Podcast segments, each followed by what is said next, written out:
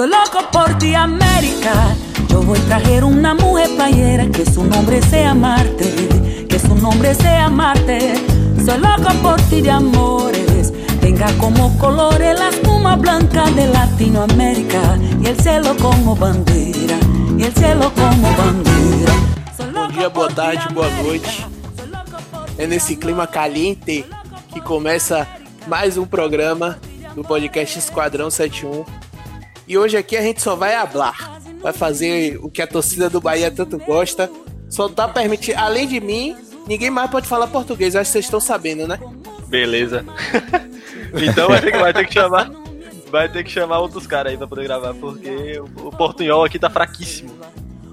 Quando eu, quando eu mandei meu currículo, eu não sabia disso, não. Pero que sim, pero que não.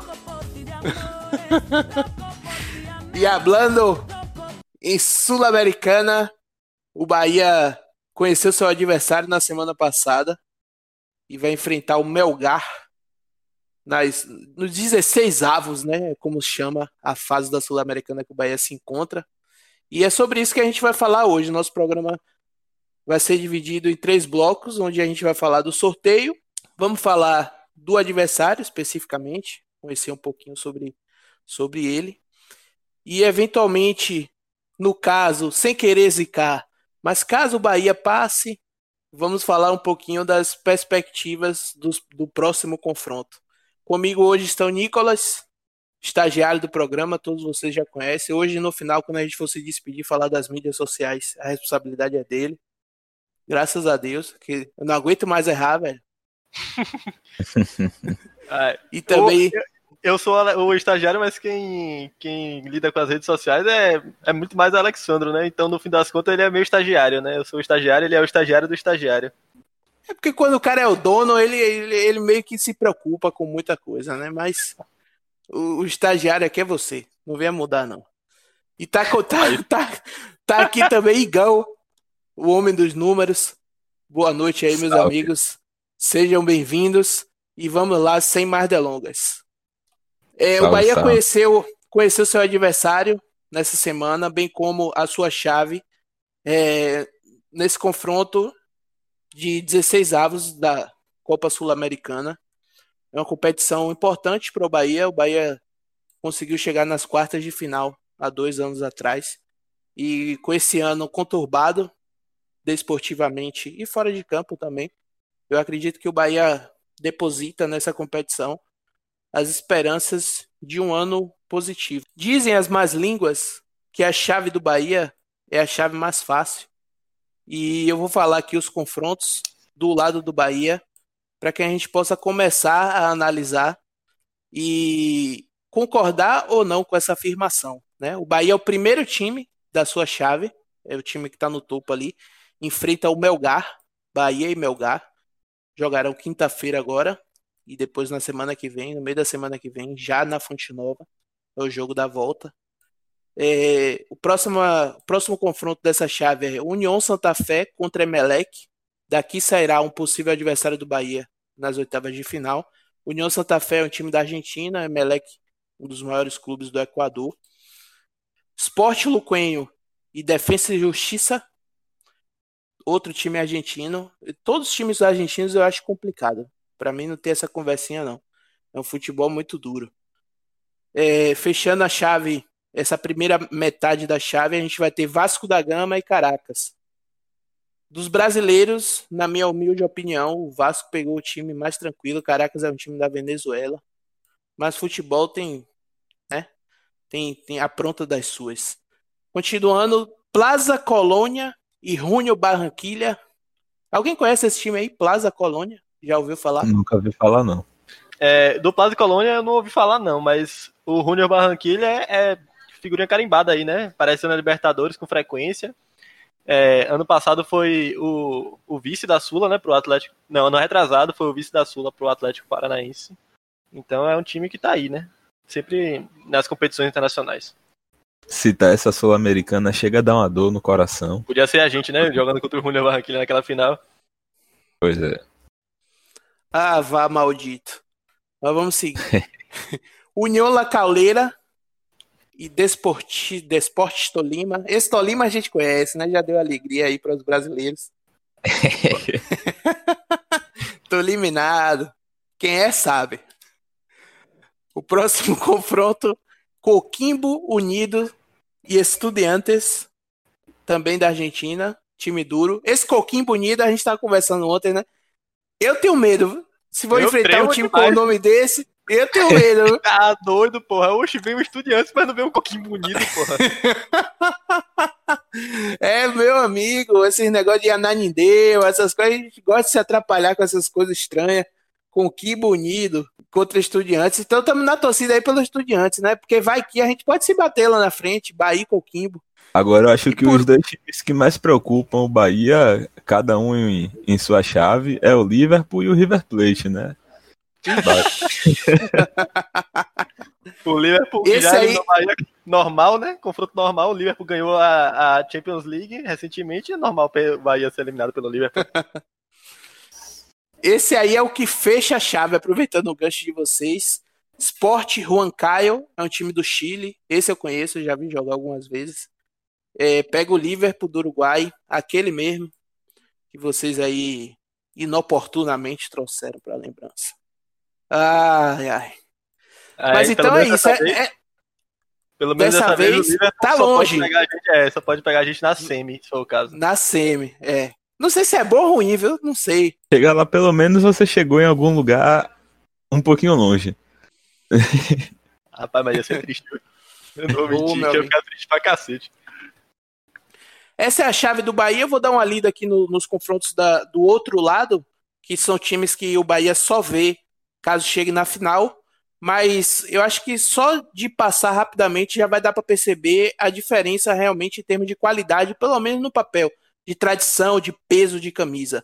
Né? A gente tem no primeiro confronto o Fênix e o Achipato. O Achipato é um time que a gente costuma ver na Libertadores.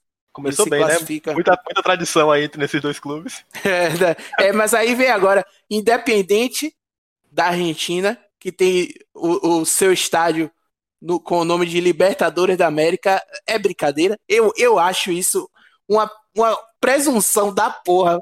O nome do estádio dos caras é Estádio Libertadores da América. É brincadeira. Aí ele. Agora eu não posso falar nada, né? Que eu vou dizer alguma coisa, ele vai dizer, meu amigo, Rede Copas, maior campeão da competição. Nenhum vice. Então, sete campeonatos, sete campeonatos sem nenhum vice. Pois é. O Independente pega Atlético Tucumã, confronto lá nacional para eles, dois times da Argentina. Audax Italiano e Bolívar, que está bem tranquilinho também esse confronto, mas aí nessa chave tem Lanús e São Paulo. Né? Dispensa aí apresentações. Atlético Nacional e River Plate. Não Por aquele isso, River Plate. Plate é, não aquele, mas o que é perigoso pra gente. Pra gente era melhor aquele. Esse aqui não genérico. Não sei qual é pior. é que a gente se atrapalha. Argentina, esse River Plate aí, que é do Uruguai, né? E o River Plate é do Piauí. Isso. Aí é foda. o, do, o plate do Piauí nem tem, viu? Mas você já botou aí, né? Que tá valendo. Mas, Atlético Nacional e River Plate do Uruguai, que tem o seu confronto atrelado ao confronto do Sol de América e Universidade Católica, que ganhou do Internacional na Libertadores. Quem viu, viu. Quase classifica aí. Mas não classificou. E fechando último, a última dupla de confrontos da outra chave, a gente tem Vélez, um time grande lá da Argentina, contra o Penharol, que também dispensa comentários, e Milionários e Desportivo Cali. É, é um confronto também nacional, dois times grandes da Colômbia. E esse lado aí o Bahia só vai ver na final, então ainda tem muita coisa para se desenvolver. Mas voltando aqui ao nosso foco, é, o que, é que vocês acharam do sorteio? Foi um sorteio bom? Foi um sorteio ruim? Olha, eu acho que foi um sorteio bom por alguns aspectos. É, dando uma pincelada na outra chave, em termos de tradição, se você pegar somente o Independente, o Penharol e o São Paulo, isso aí são 15 Libertadores. Só esses três times. O Bahia é um time que está começando agora a desbravar as competições internacionais com a Sul-Americana. É, e é muito importante você pegar times que proporcionalmente, é, cada um dentro das suas proporções é, nacionais de ligas, times que têm uma proporção parecida com a do Bahia, porque se você pega um, um Independiente, é um time que é acostumado a jogar, que sabe jogar essa competição. Por mais que o motivo não seja, o perdão, por mais que o momento não seja o momento do Independiente super campeão da, da Libertadores, o, o time que não perde em competições internacionais, é um time que sabe jogar, é um time chato. E acho que essa chave que o Bahia pegou é uma chave boa.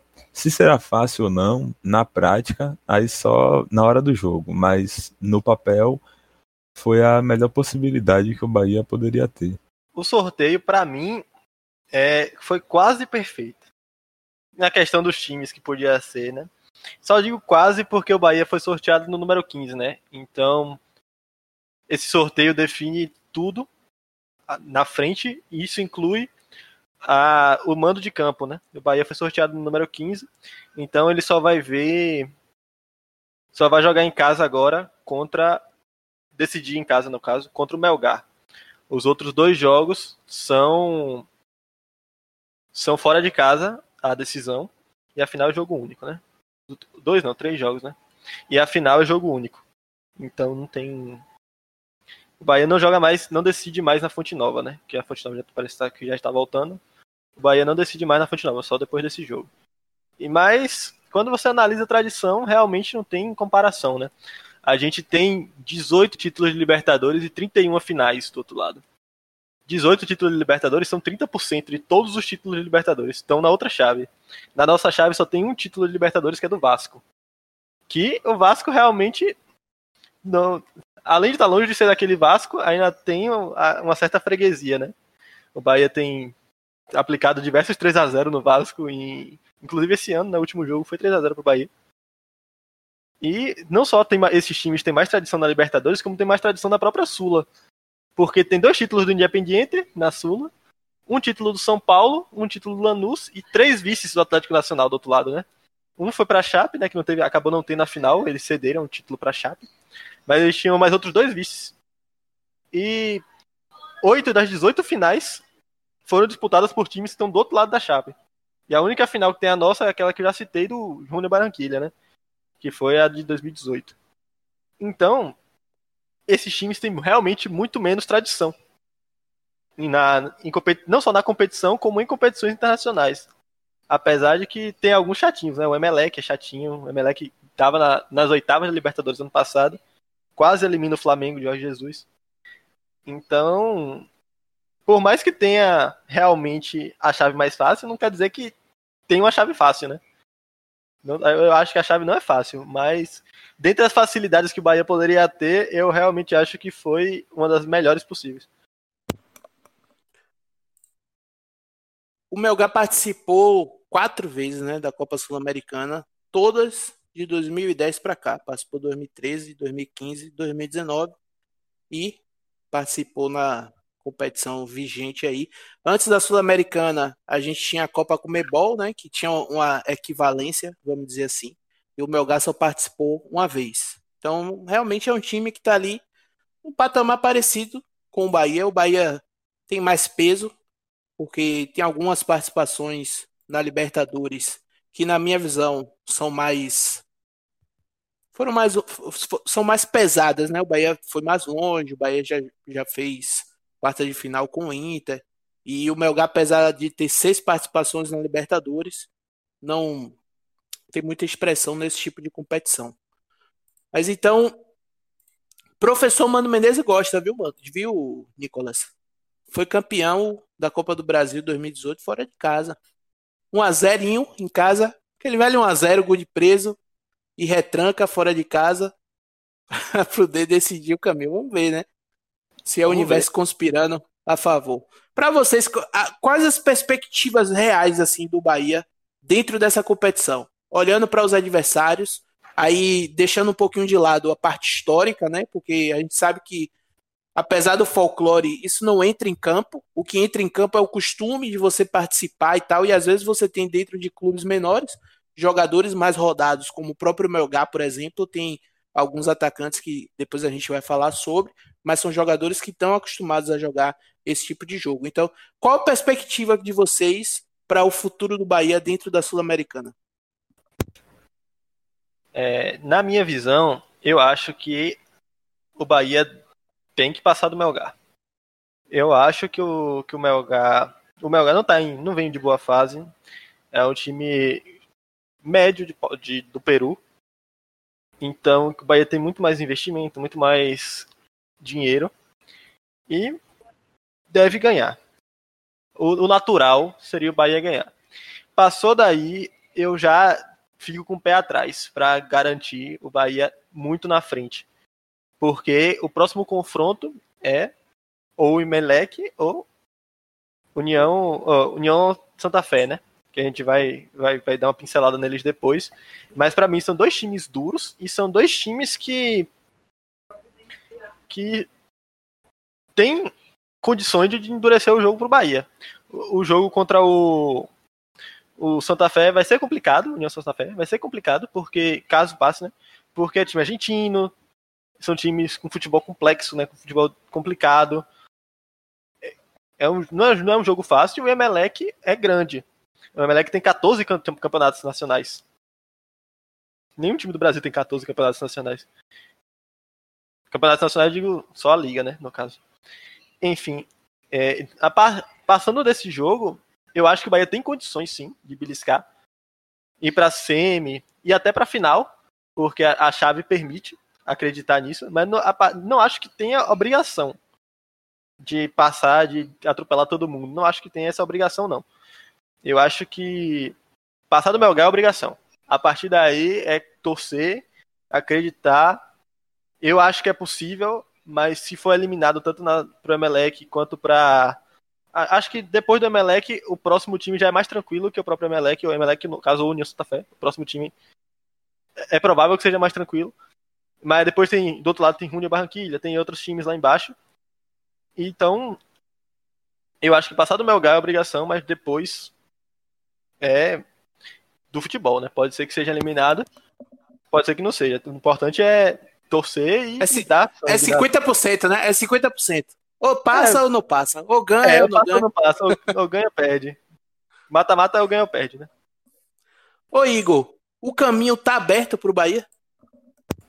Bom, eu ia falar exatamente isso. Eu penso bem parecido com o Nicolas. Eu acho que de obrigação, assim, é, o Bahia tem a obrigação de passar do Melgar.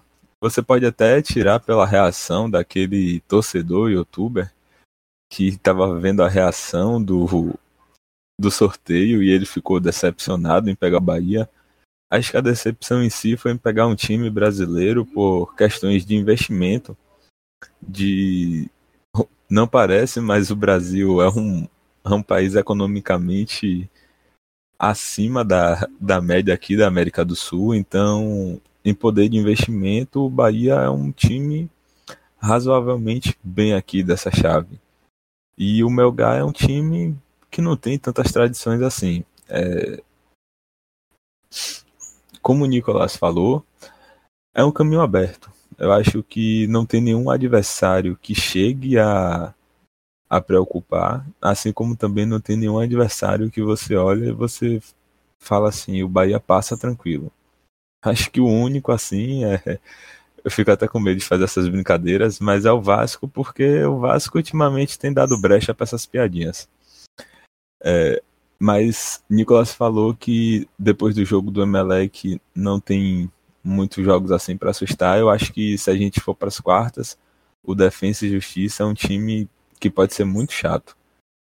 E acho que até as quartas é o time que mais me preocuparia. Mas penso que o Bahia tem completas chances de chegar à final. Se você analisar outra chave, eu acho que, considerando alguns times que, que possam chegar à final, o Bahia não não chegue lá como favorito, mas é final, é jogo único, manda copeiro. Eu espero que o Bahia tenha tido uma boa evolução até lá. E aí é jogar, é 90 minutos, se conseguir ganhar no, no tempo regulamentar. E são 90 minutos de jogo jogado, e é isso que fará o time que chegar à final campeão. Se o Bahia jogar 90 só, a gente tá lascado. Porque tem a volta. É. Tem que jogar 180, porra. Afinal, é jogo único. Afinal, é jogo único, porra. Ah, sim, beleza, beleza. Ah, ó, você mas, errado. Ó, você errado. Tomei, é, mas mas você tá certo, Matheus. Tem, tem, que jogar 97, 98. 97, de, beleza. É, para dar tempo de pelo menos 6 gols de, Rodinei aí pra gente. Principalmente que a tendência é chegar no final precisando jogar. Seja precisando de um gol ou precisando ali segurar, né? Porque a gente tá vendo aí que goleada, ganhar tranquilo, não é muita cara do nosso time, não. Falando assim, o Melgar, ele é um time de investimento muito menor. Ele vem de um mercado de futebol muito menor. E isso por si só já coloca a comparação com o Bahia em um patamar de favoritismo para o time aqui do Brasil, que no caso é o Bahia. Mas assim, fazendo o advogado do Melgar, é, de 2010 para cá, eu só citei as participações na Copa Sul-Americana, né? Que foram quatro: 2013, 2015, 19 e 20. Mas se a gente colocar as participações na Libertadores, são quatro também, sabe? Não tem nenhuma campanha expressiva, foi eliminado em todas elas, é, inclusive na Libertadores de 2017, de 2018, perdão. Ele foi eliminado na fase preliminar para um time do Chile, Santiago Wanderers, que não tem uma força assim regional muito grande. Mas o que eu quero trazer aqui é que o Melgar, ele nessa década está acostumado a jogar, sabe? Ele está acostumado a jogar esse tipo de competição. Foram oito anos jogando competição sul-americana, muito mais do que o Bahia, por exemplo.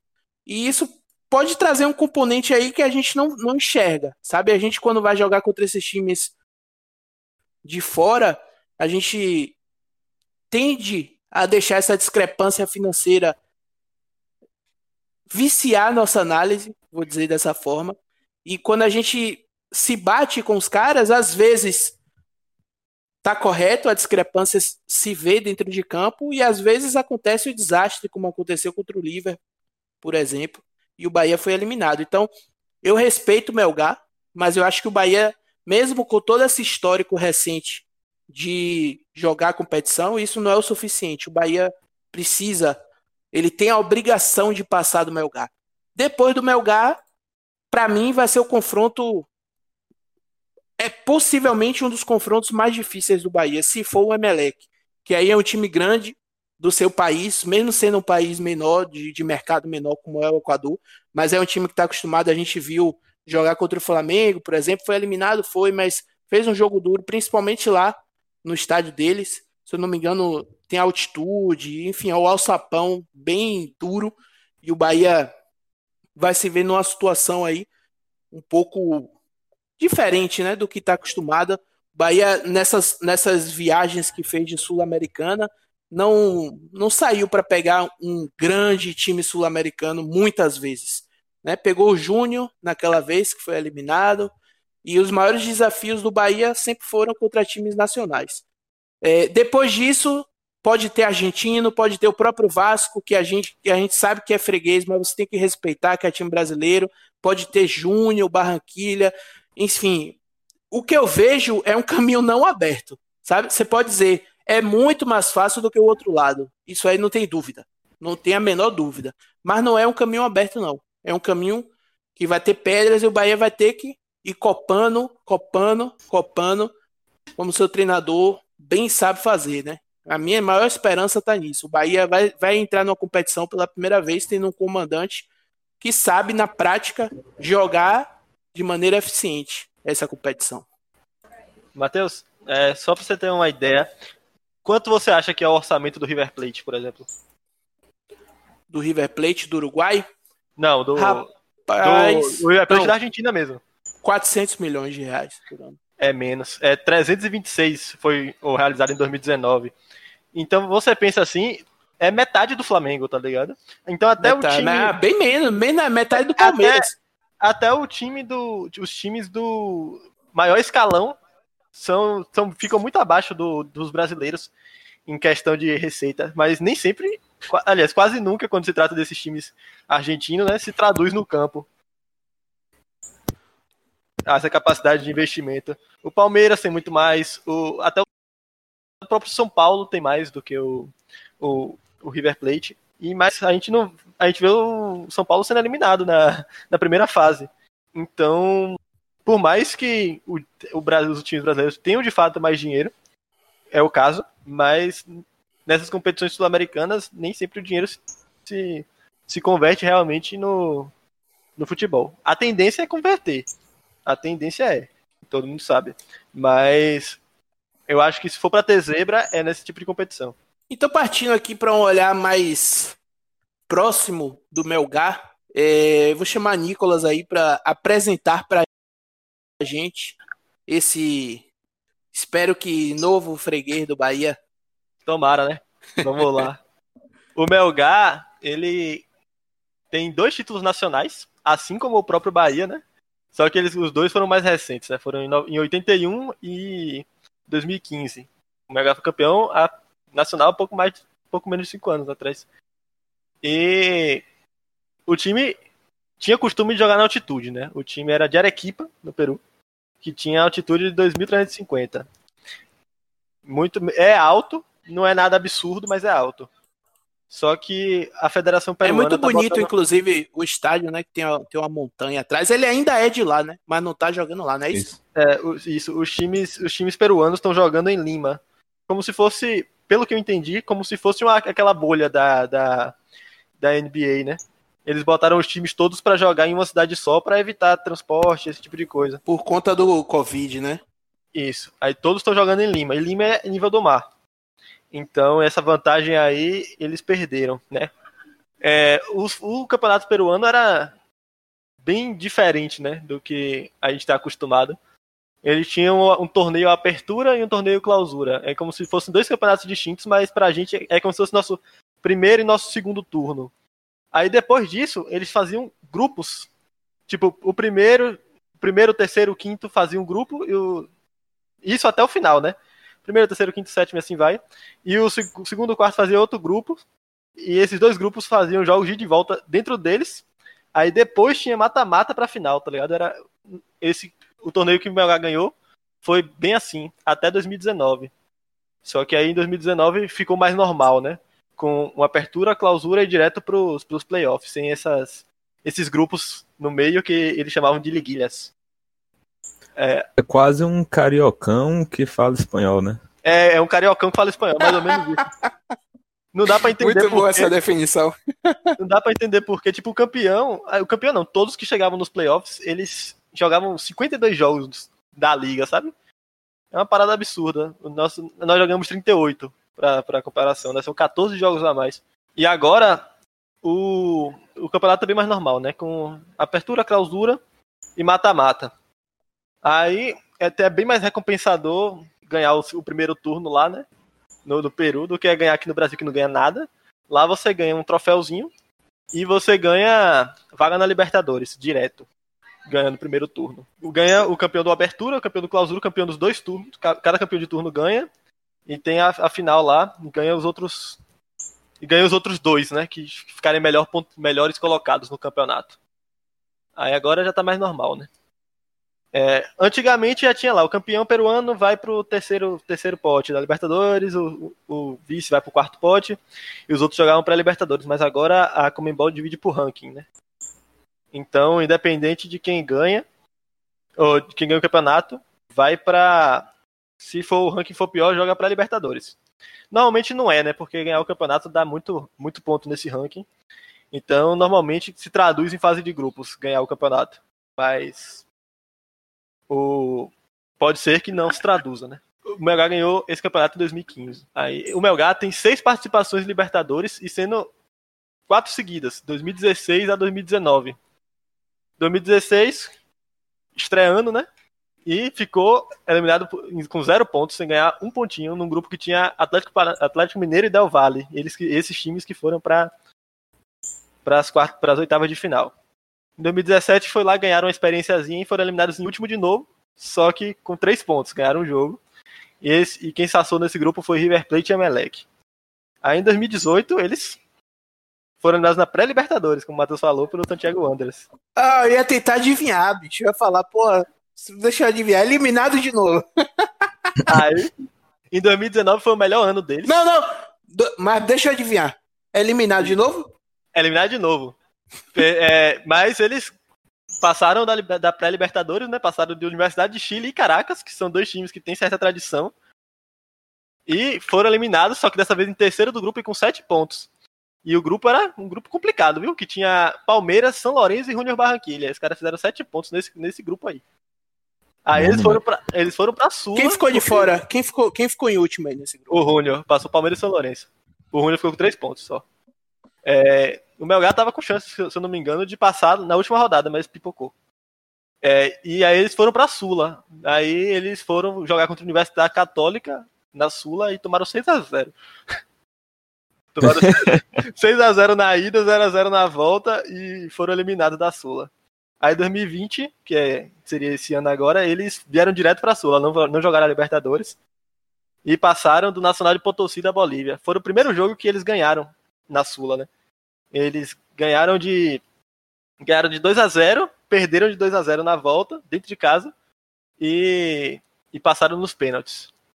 E essa segunda fase já é a melhor campanha do Melgar na, na, na Sula, né? Que empatou com 2019, que foi que veio da Libertadores, né? Mas Avançaram um jogo. é, avançaram um jogo. Então a gente conta essa aí como a, melhor campanha, né? É, e o Melgar tem quatro participações na Sula, como o Matheus falou, em 2015, 2013, 2019 e agora 2020, né? 2019 e 20 a gente já falou. E em 2013 e 2015 perderam no primeiro jogo, que era jogo único. Perderam no primeiro jogo pro Deportivo Pasto, em 2013. Como é O time se chama Deportivo Pasto. Imagina o gramado. E em 2015 perderam pro Junior Barranquilha. Junior Esse Barranquilla time aí tá- foi, foi. Era o time de Trellas. Quando o Trellas veio por Vitória, foi desse time aí. Aí, ó, informação aí do- sobre o Deportivo Pasto. Aqui, aqui é a informação. Aqui tem É. informação. aí, aí o, o Melgar realmente tá tendo a melhor campanha da Sula agora, né? Mas não é a melhor campanha em torneios internacionais, né? Vídeo a Libertadores aqui ganharam os sete pontinhos. O Melgar tá tava meio em crise, começou o ano mal, o Melgar, mas a pausa da pandemia parece que fez bem pra eles, né? Eles no início do campeonato da, dos do, da, do torneio Apertura, eles começaram muito mal, mas eles conseguiram se recuperar agora e nos últimos 10 jogos eles foram 9 pelo Apertura, né, que acabou, e um pelo Clausura, que foi esse último aí, que eles foram derrotados, né, por 3 a 1 pelo Cusco FC, né, que o, o que era o Real Garcilaso, mas parece que eles mudaram de nome e de escudo. E virou Cusco FC. Mas, enfim. Eles, desses 10 jogos que eles jogaram, 4 vitórias, 4 empates e 2 derrotas. 53% de aproveitamento é um aproveitamento até melhor do que o do Bahia. E o goleiro deles, que é o Carlos Cássada, ele foi para jogar contra o Brasil. Ele é o único jogador de, do, do Melgar que é convocado para a seleção com, com regularidade. Ele é o segundo goleiro. E ele foi criou até confusão e foi expulso contra o Brasil lá pela pela Sul-Americana nesse último jogo aí que Neymar fez três gols, né? Foi 4 a 2 eu acho, pro para o Brasil. Então, o Melgar tem sua tradiçãozinha, mas é uma tradiçãozinha, né?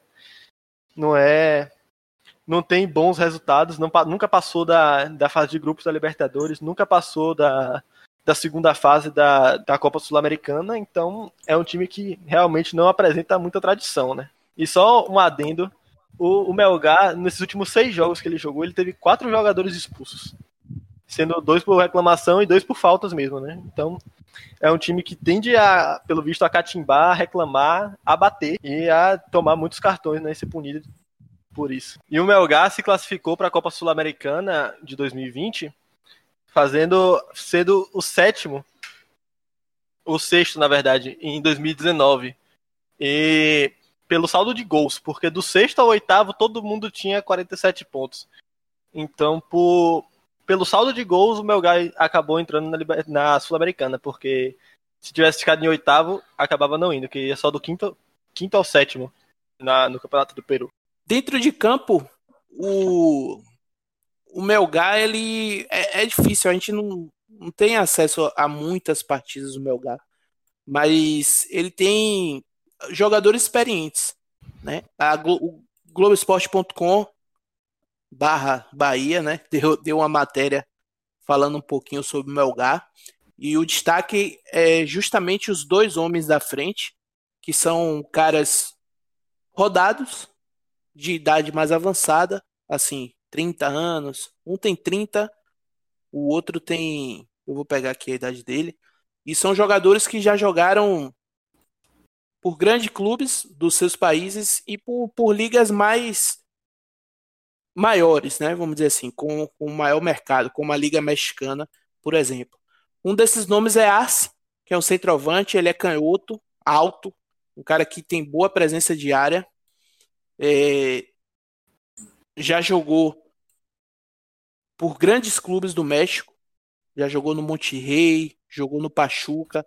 Ele tem 31 anos e vive a melhor temporada dele nessa, nessa temporada atual, marcando 10 vezes em 19 partidas, uma média de quase 0,5 gols por jogo.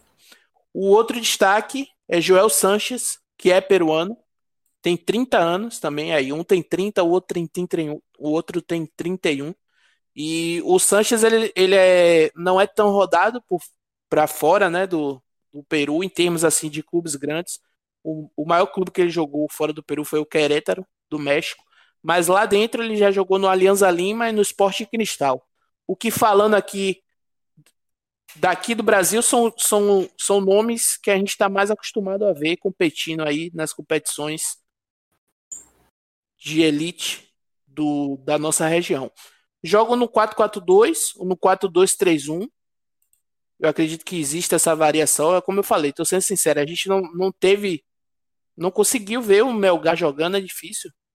E na última partida, o desenho tático do time foi um 4-2-3-1. Eles perderam de 3 a 1 para o Cusco, mas eles estavam sem o Sanches, que tinha recebido o cartão vermelho, como o Nicolas citou aí, na partida contra o Desportivo Municipal. Mas eu acho que o, o que o Bahia pode esperar é isso: é, é um time com dois caras ali que sabem do jogo, sabem colocar a bola para dentro, são altos, fortes né? E fazem gol. Sabe? Os caras sabem fazer gol. O Sanches tem 20 partidas nesse ano. É uma média boa e marcou seis vezes. Então, assim, são 16 gols nessa, nessa dupla. Só nessa temporada, que a gente sabe que está prejudicada por conta do coronavírus. Então, é para ficar de olho. Não é um cego que o Bahia vai pegar. Sabe? É um time que a gente já trouxe aqui o histórico, já trouxe todas as outras questões que envolvem a, a disputa né, em relação ao Melgar dentro da, da, da Sudamérica. E aí você tem caras que, como eu falei, às vezes a gente vê o time com um nome que a gente não tá, tá muito habituado a ver, que não é nem o caso do Melgar, mas poderia ser qualquer outro time, só que aí você vai ver o currículo desses caras, você tem Monterrey, você tem Pachuca, você tem Querétaro, você tem Alianza Lima, são times que os caras, o, o, o time às vezes ele pode até não estar tá acostumado, e, de novo, não é o caso do Melgar, mas o cara, ele tá acostumado. Então o Bahia vai pegar um time que tem noção, tem noção do que é essa partida. E para enfrentar esse clube, o Bahia vai ganhar um, enfrentar esse desafio, o Bahia vai ganhar um grande reforço, né, Igor?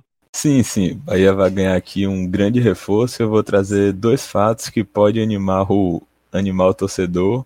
O torcedor mais supersticioso vai gostar muito do segundo fato. É, o Bahia conta com. Não sei se vai contar com a volta a jogos, mas nosso camisa 10, Rodriguinho, ele foi inscrito para a competição e ele já voltou a treinar com bola. Então pode ser que seja, talvez não para o primeiro jogo, mas quem sabe para o segundo jogo, aquela opção de segundo tempo, ou até de jogar o primeiro tempo e dar espaço para alguém que venha do banco no segundo tempo alguém com, com, com maior velocidade, com maior, preparo físico. E Rodriguinho, que é o nosso homem gol também, né? Que tem uma habilidade muito grande de fazer gol.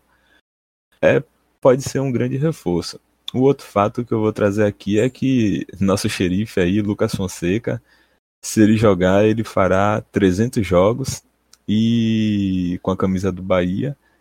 E nosso dado aqui para os supersticiosos é que quando o Lucas Fonseca, quando o Lucas Fonseca não, perdão aí, mas quando o Lucas Fonseca fez 200 jogos, foi contra o Botafogo 2 a 1 pela Sul-Americana numa quinta-feira. Então, tomara que isso aí se mantenha. Tomara aí que essa mística aí, quem sabe, se mantenha. Falando do jogo em si, é um jogo muito difícil de você prever, porque como o Matheus falou, não há muitos dados sobre o Melgar.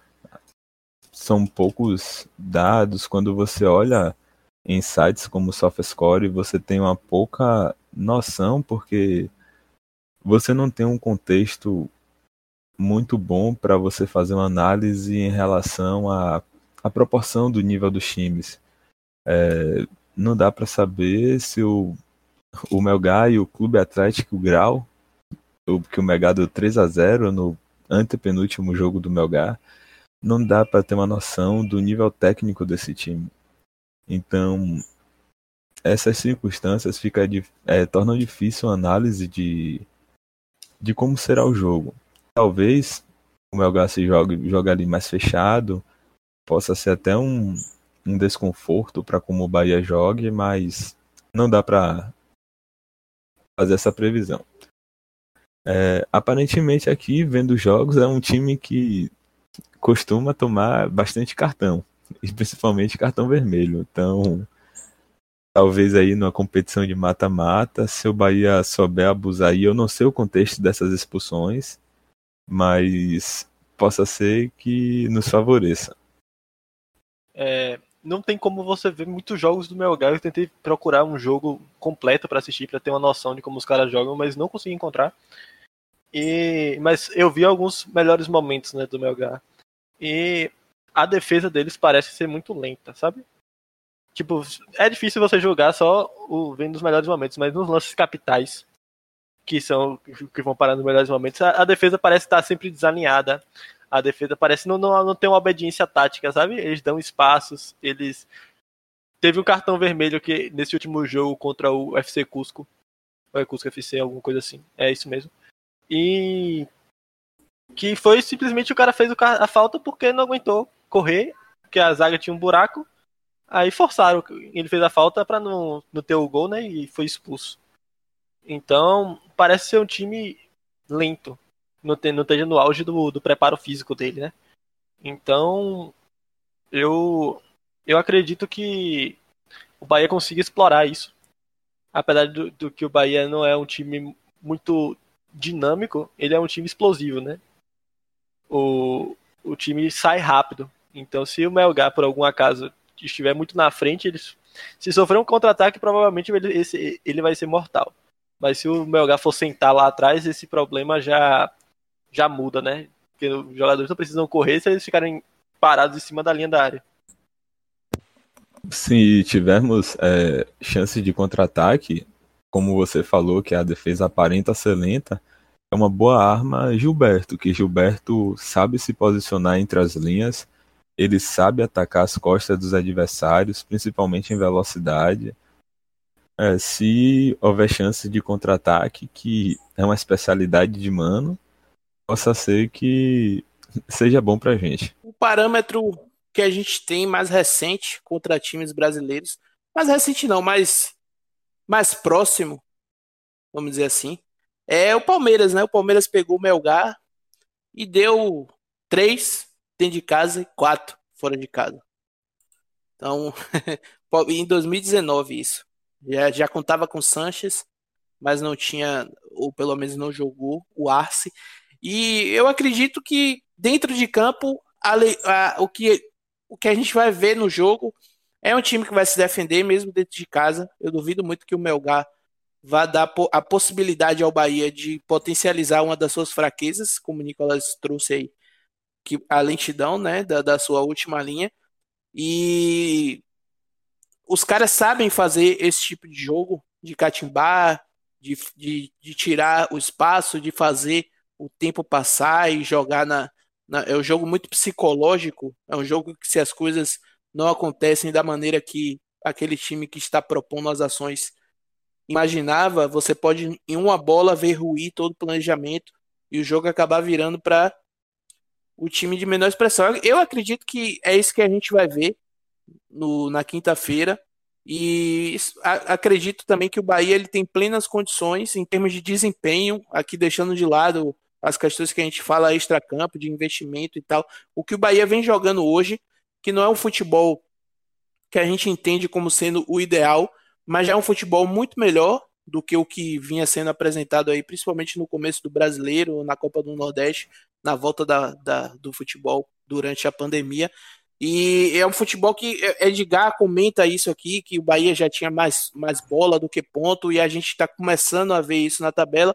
E se o Bahia não fizer uma das suas descidas nessa irregularidade que ele vem mostrando, como foi, por exemplo, contra o Goiás, eu acredito que ele tem a capacidade de vir já classificado, sabe? De deixar lá dois, três gols, como ele fez contra o Nacional na primeira fase.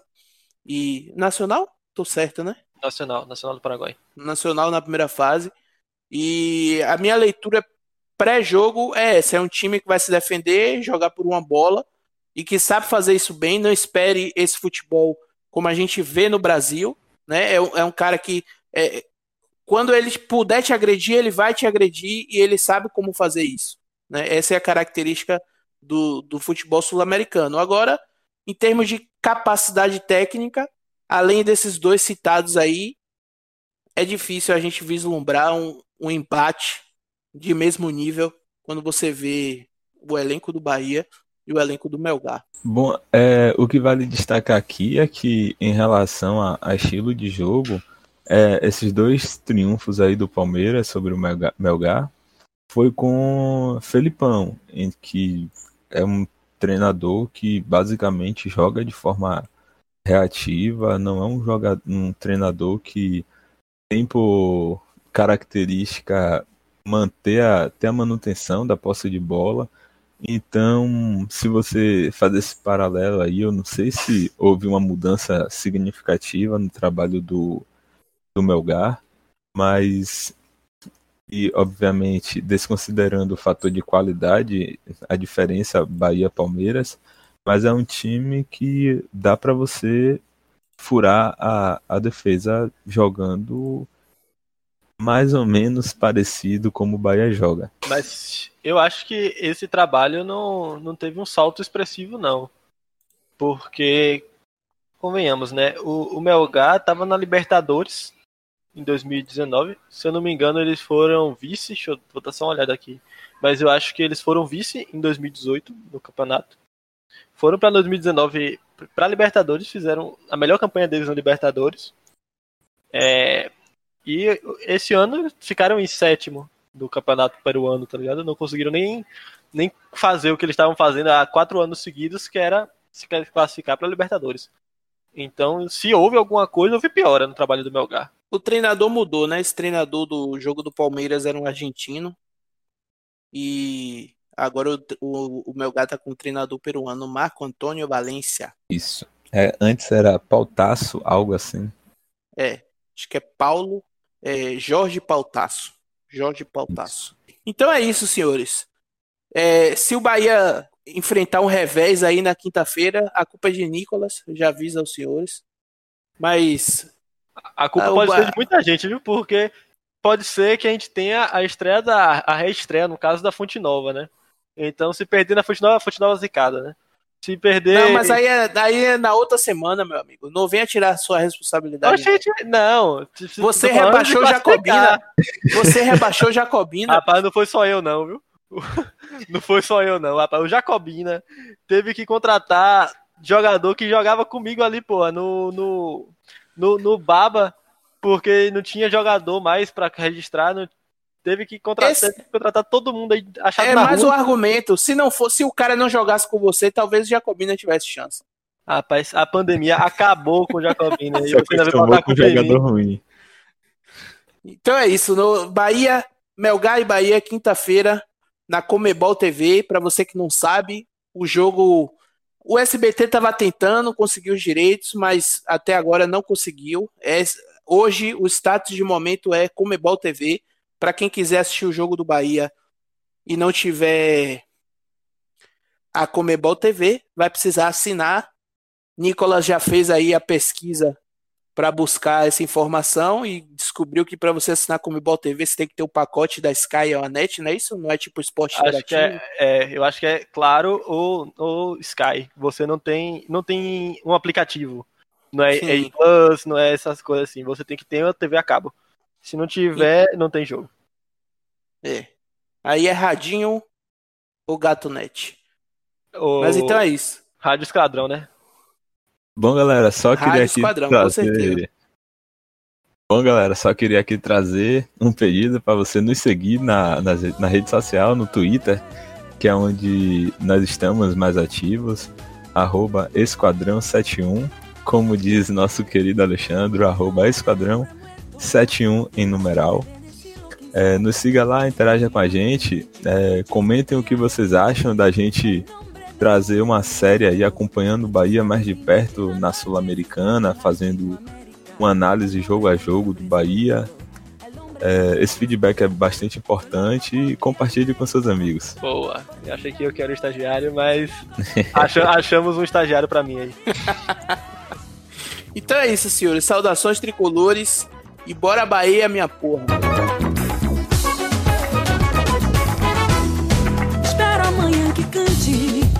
nombre del hombre muerto. No sejam palavras tristes, sou louco por ti de amores. Um poema ainda existe. Com palmeiras, com trincheiras, canções de guerra, quem sabe canções do mar. Ai, hasta te comover, ai, hasta te comover. Sou louco por ti, América, louco por ti de amores.